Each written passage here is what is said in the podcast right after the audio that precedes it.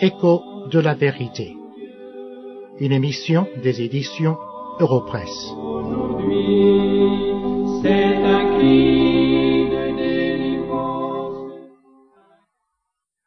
Je vous invite à considérer avec moi la parabole connue sous le nom de parabole du festin des noces nous la trouvons dans l'évangile selon Matthieu au chapitre 22, les versets 1 à 14.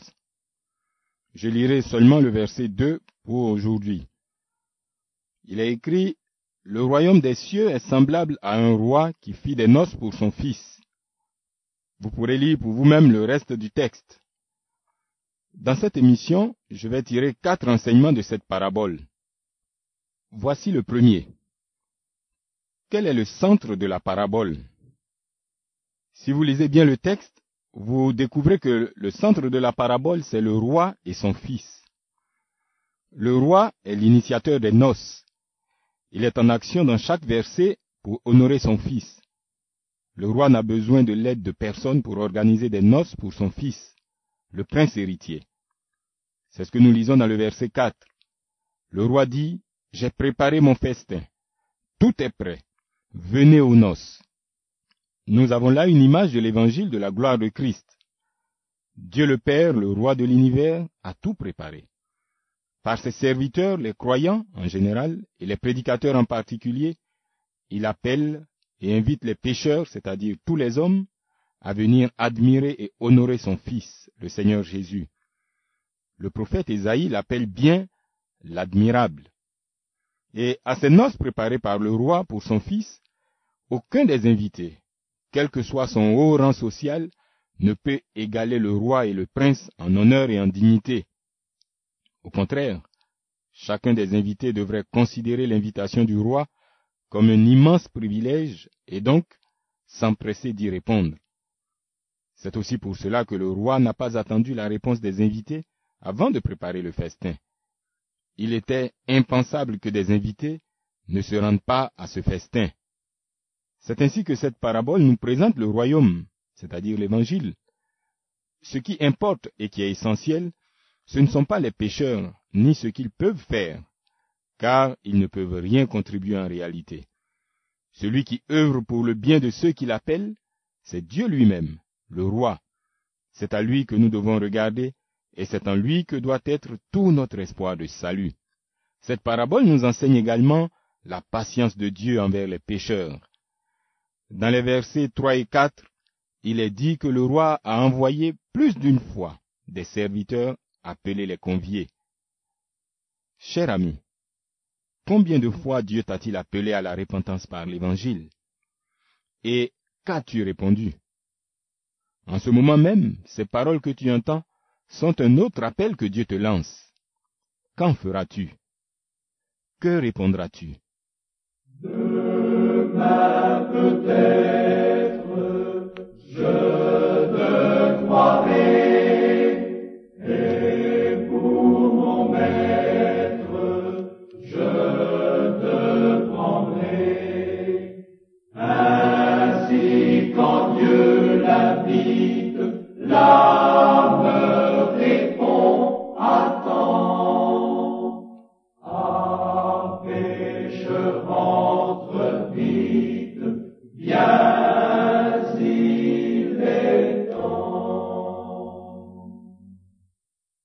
Regardons maintenant les réponses et attitudes des invités.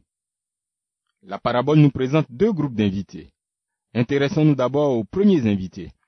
Il est question d'eux dans les versets 3 à 7. C'est le deuxième enseignement que nous tirons de cette parabole. Les premiers invités. Qu'est-ce que nous apprenons d'eux? Au verset 3, il nous est dit, ils ne voulurent pas venir.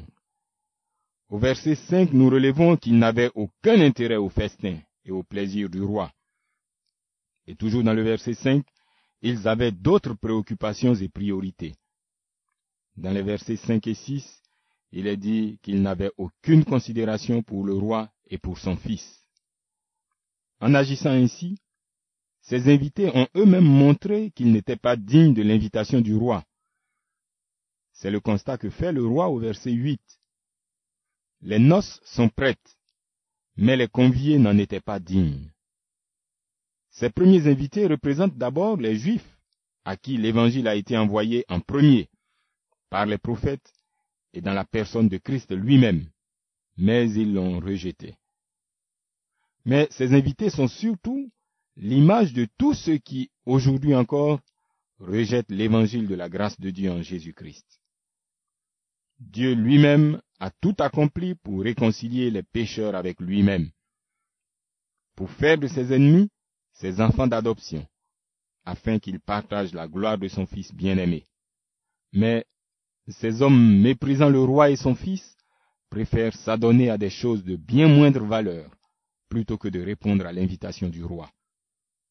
Ainsi, certains parmi vous qui m'écoutez choisissent de se livrer à la poursuite de plaisirs éphémères et terrestres, qui laissent d'ailleurs toujours un arrière-goût amer, au lieu de croire en Christ et de lui consacrer toute leur vie.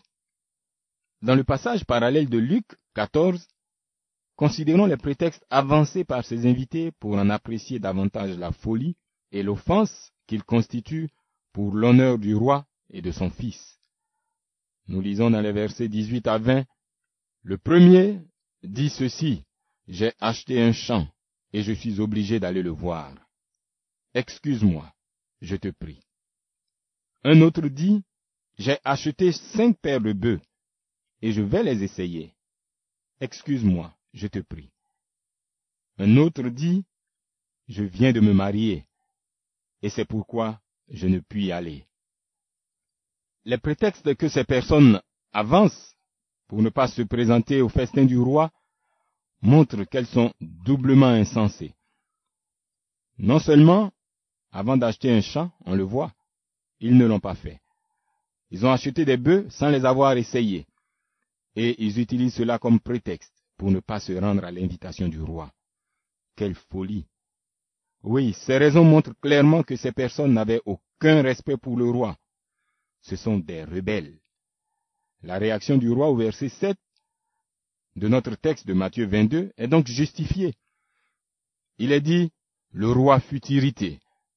Il envoya ses troupes, fit périr ses meurtriers et brûla leur ville. Ainsi seront traités tous ceux qui n'honorent pas le Fils éternel de Dieu, le Seigneur Jésus-Christ. L'évangile de Jean, au chapitre 3, les versets 35 et 36 disent, Le Père aime le Fils, et il a remis toutes choses entre ses mains. Celui qui ne croit pas au Fils ne verra point la vie, mais la colère de Dieu demeure sur lui.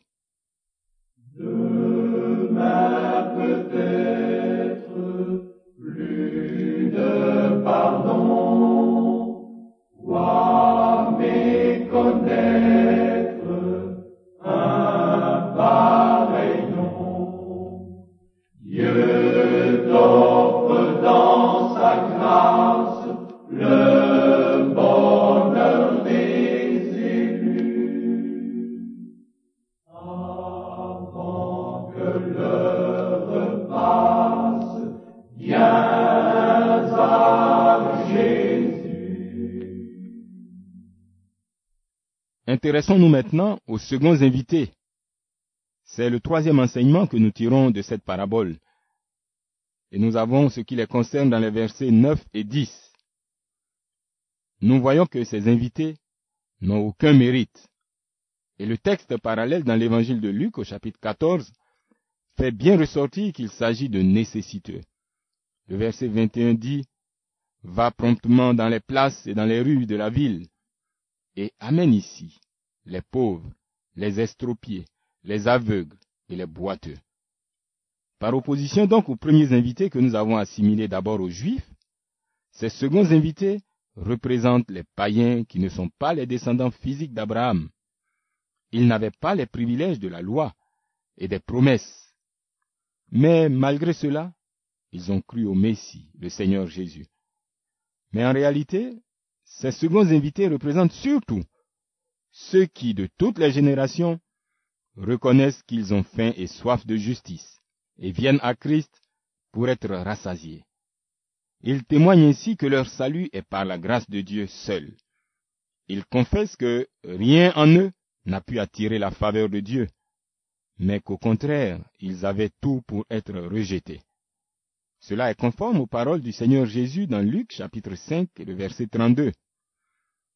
Je ne suis pas venu appeler à la repentance des justes, mais des pécheurs. Ces invités, les seconds, seront aussi nombreux que le roi voudra. Le verset 9 nous le dit. Allez donc dans les carrefours et appelez aux noces tous ceux que vous trouverez. Les serviteurs firent ainsi, et la salle des noces fut pleine de conviés. Oui, ces invités seront aussi nombreux que le roi voudra. Aucun ne restera dehors.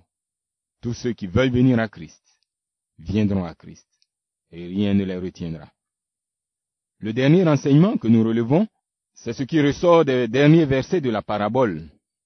Et nous voyons là l'importance de l'habit de noces.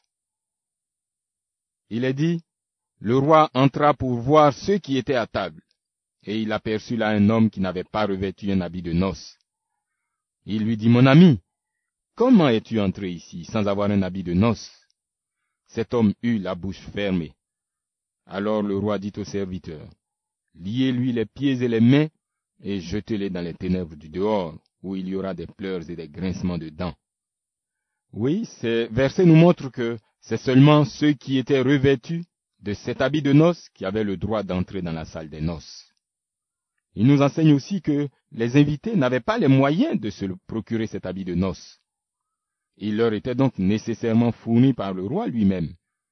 Cet habit couvrait aussi toutes les impuretés des invités. C'étaient des hommes qui avaient été ramassés dans les rues. Et cet habit les rendait dignes de paraître devant le roi. Cet habit aussi était à la gloire du Fils et mettait tous les invités sur le même pied d'égalité. L'Écriture résume tout cela par ces paroles de l'épître de Paul aux Colossiens au chapitre 3, le verset 11. Il n'y a ici ni grec, ni juif, ni circoncis, ni incirconcis, ni barbare, ni scythe, ni esclave, ni libre, mais Christ est tout et en tous. Seul le Fils de Dieu, le Seigneur Jésus-Christ, et ses mérites ont du prix aux yeux de Dieu. C'est pourquoi tous ceux qui ne croient pas en lui et ne vont pas à Dieu en son nom seront jetés dans les tourments de l'enfer. Alors, chers amis, débarrassez-vous de vos mérites trompeurs et réfugiez-vous en Christ pour que la colère du roi des rois ne s'abatte pas sur vous.